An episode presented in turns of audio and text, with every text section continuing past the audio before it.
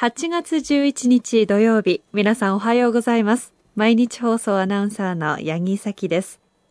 毎週土曜日のこの時間は、皆さんと一緒に万葉の世界を楽しんでいきたいと思います。私たちに万葉時代のちょっぴりいい話を聞かせてくださいますのは、奈良大学教授の上野誠先生です。おはようございますお。はようございます。もう暑いですうね。ーん、そうですね。はいえーそしてですね、もう夏休みもですね、うん折り返し地点。あ、本当だ。あのね、夏というのはね、その夏がやってくる、うプールに入るぞとか旅行に行くぞとかですね、こう、その楽しみと、その過ぎてゆく、はい。あのなんか人間っていうのがその無常を知って大人になっていく中であの夏休みってもうあとちょっとしかないんだよねとかうんそういうことをこう感じる時間かもしれないですね。あと何日っていうあと数え方何日ってですね。いう感じね。うん。で例えば夏休みならキャンプならキャンプ行ったお友達と別れるっていうことだってあるだろうし、はい。で今度おじいちゃんおばあちゃんの家に行ってそこで慣れてきたらお別れっていうこともあるだろうし、はい。こういろんな思い出があるでしょ？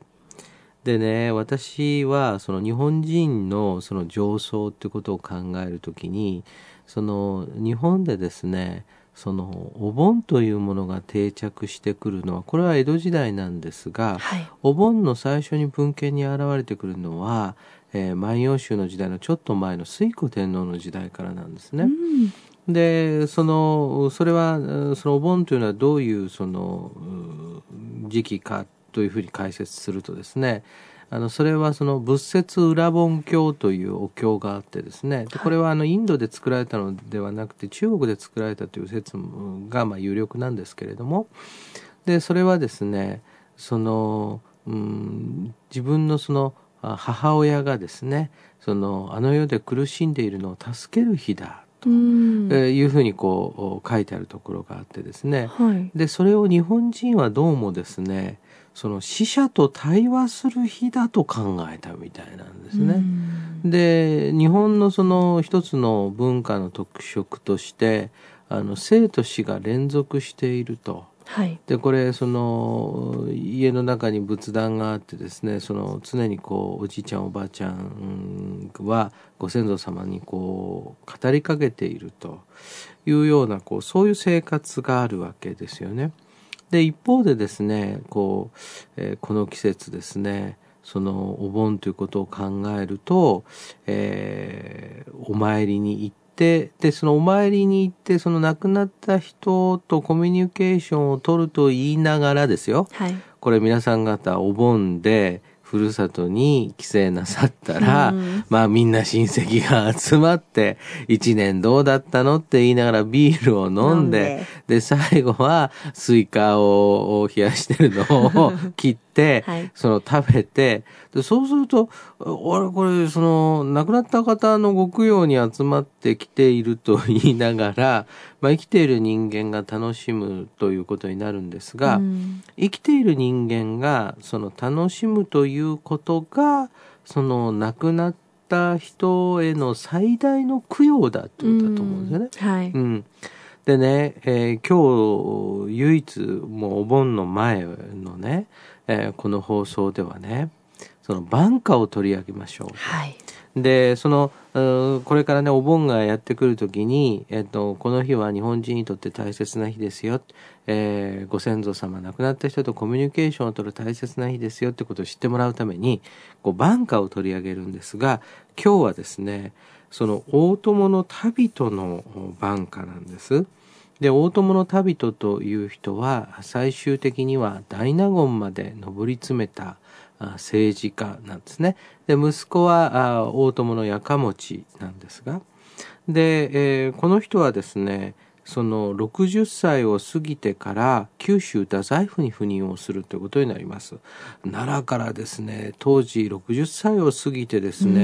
えー、九州まで赴任をするっていうのは大変なことだったと思うんですね。過酷な道のりだったでしょうね。過酷な道のりでしょうね。平均寿命が、ね、40代半ばぐらいの時に長生きしたとはいえですよ、うん、60代になってですね九州太宰府に赴任をするっていうのは大変なねあのことだったと思うんですね。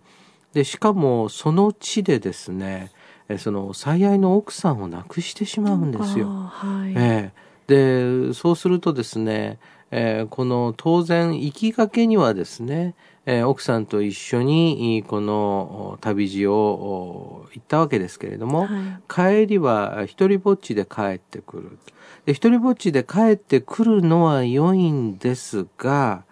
その後どうなったか、これちょっとね、想像しながらね、えー、この歌聞いてください。えー、マキさんの440番歌にはこんな歌があるんです。都なる荒れたる家に一人ねば、旅に勝りて苦しかるべし。都なる荒れたる家に一人ねば、旅に勝りて苦しかるべし。えー、見ていきましょうね。えー、都なる。で、これね、何々、地名とか場所プラスなるとかなりって出てきたらですね、これはにありが綴まった形なんですね。都にある。ということになりますから、はい、都にある、にある、にある、なるなんですね。はい、ですからこれ、都にある、荒れたる家。このね、荒れたる家っていうのは、荒れ果てたと解釈するよりもですね、えー、その、えー、奥さんなどがいなくなったり主などがいなくなるとその、えー、庭なら庭家なら家が寂しそうに見えるっていうのが、うん、荒れたる家とか荒れたる庭という言い方なんですね。はいで、これは、あ都にある、その奥さんがいなくなってしまって、荒れた庭で、一人で寝ていると。おそらく仲睦ましく二人で、えー、共寝をしていたんでしょうけれども、えー、一人で、えー、これからは寝なくてはならない。えー、一人ねば、旅に勝りて、旅に勝って苦しかるべし、旅に勝って苦しいことであると言ってるわけですね。で、万葉集ではこれね、旅というのはね、楽しいっていうのはね、ほとんど出てこないんで旅の苦しさっていうのは出てくるわけですね。はい、で、私たち近代の社会っていうのはね、その旅というようなものを苦しいと考えられていた旅を快適にすることがその近代の社会が生み出した観光っていうことなんですよ。あなるほど、うん、ですから古代においては旅っていうのはまだまだ苦しいことだったんですが、えー、その旅に勝りて苦しかるべしというふうに言っています。でこの感覚っていうのがああの旅との感覚だなっていうふうにこう思いますね。そうですね。奥さんと2人でまたその家で暮らした記憶もあって、うん、そして今は一人でっていう苦しさは想像できますね。うん、うん、あの何を表しているかっていうとその空間2人でいた時の空間と1人で、えー、いるようになってからの空間は違うだから見え方も違うだから荒れてしまったように見えるんだってこう言ってるわけですよね。えーはい、でしかもねそれはねえー、その旅に勝って今までのその夫婦の歴史も刻まれてるわけですね。あ一緒に行ったよね。で向こうであの亡くなっちゃったよねって帰って俺は帰ってきたよででもねそれは苦しいよってこれ一方でねこれ奥さんに対するこう問いかけみたいになってる、旅に勝って苦しいよっていうようなねこうそういうことだと思うんですね。はい、で今日のね話なんですけどねやっぱりねあの人間ね前向きにいかなきゃいけないんですよ。うん、でそうするとね今ねその楽しく過ごすっていうこと自分が元気でいるということが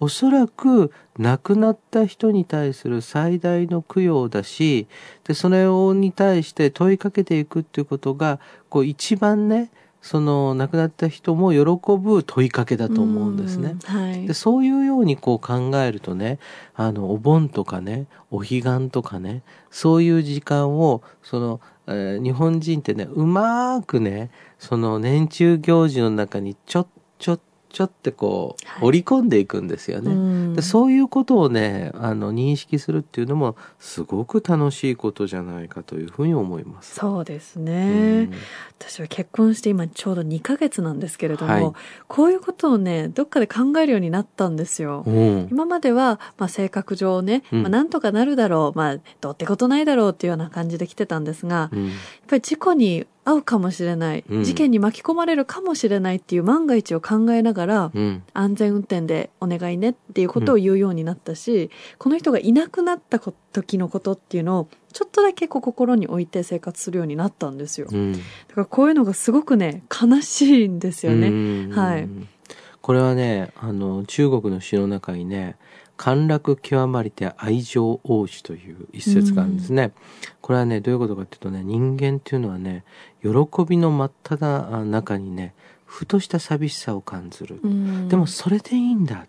つまりねその時に初めて人間っていうのはその時間の楽しさを知りその時間の大切さを知るんだっていうねあの非常に深い思想なんですよ。本当ですね。だからねそれ僕ねあの結婚してその幸せな時間の時にふっとよぎるその寂しさを知ったっていうことは八木さんの人生に大きなねなんかこう深みが増したんじゃないですか。お人間としてちょっと大きくなれましたかね？うん、なんかね、今話聞いててね、はいい、や、さすが、あの、だなと思ったと同時にですね、いや、八木さんもですね、あの、万葉集を通じて、やっぱり東洋の心がね、を身につけてきたなというふうに思いましたよその。きっかけをくださったのは先生ですから、はお盆の前は褒められますね こ。れからもついていきます。というわけで、えー今日はこの歌、もう一度読んでおきたいと思います。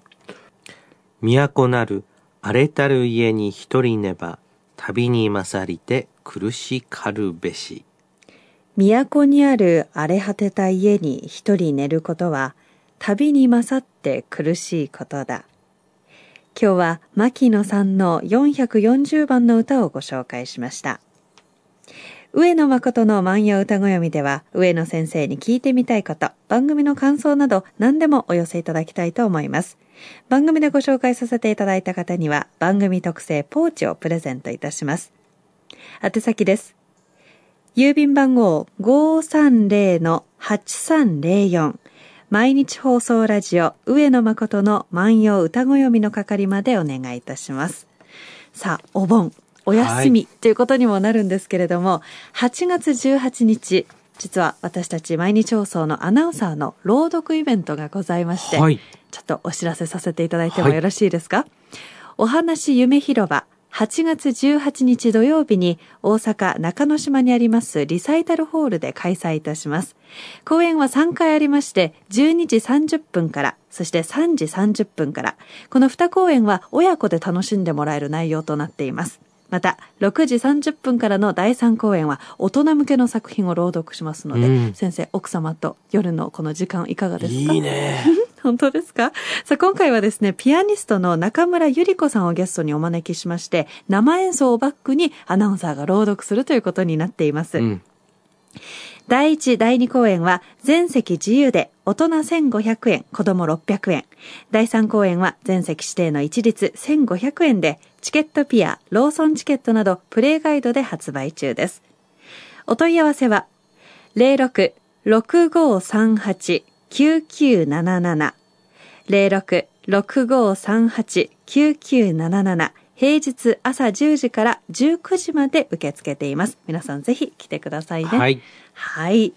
先生、夏休みの計画、お盆の計画など立ててらっしゃいますか？うん。そうですね。私は今年はですね、郷里の福岡に帰ってお墓参りをしたいと思います。そうですか。さあ、上野誠の万葉歌ご読み、また来週聞いてください。さようなら。さよなら。